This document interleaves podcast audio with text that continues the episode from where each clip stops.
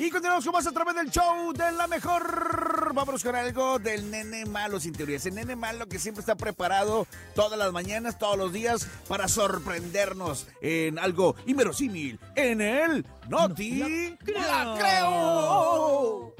¡Chale, nene! Ahí va, oigan, pongan atención. Es que, de veras que las empresas regularmente hacen promociones muy extrañas. Una empresa de comida rápida va a dar comida de por vida a quien se cambie el nombre legalmente por el nombre del restaurante. Así como lo escuchan de descabellado, obviamente lanzó esta promoción muy insólita que muy pocas veces se han visto de esta magnitud. Una persona afortunada va a recibir sándwiches y hot dogs gratis de por vida como parte de la campaña del restaurante para encontrar a su mayor fan. Esa persona se compromete a cambiar legalmente su nombre y fíjense, está bien padre porque aparte de que se va a cambiar el nombre, va a tener los gastos pagados por parte de la empresa, o sea, todo lo que sea legal, lo que le cueste cambiarse el nombre, la empresa lo va a pagar, al igual que tarjetas de regalo de 50 mil dólares y los sándwiches y hot dogs de por vida.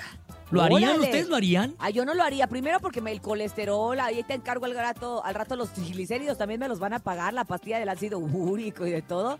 Ay, no, se me hace muy arriesgado. Y además tienes que cambiar un montón de, de documentos.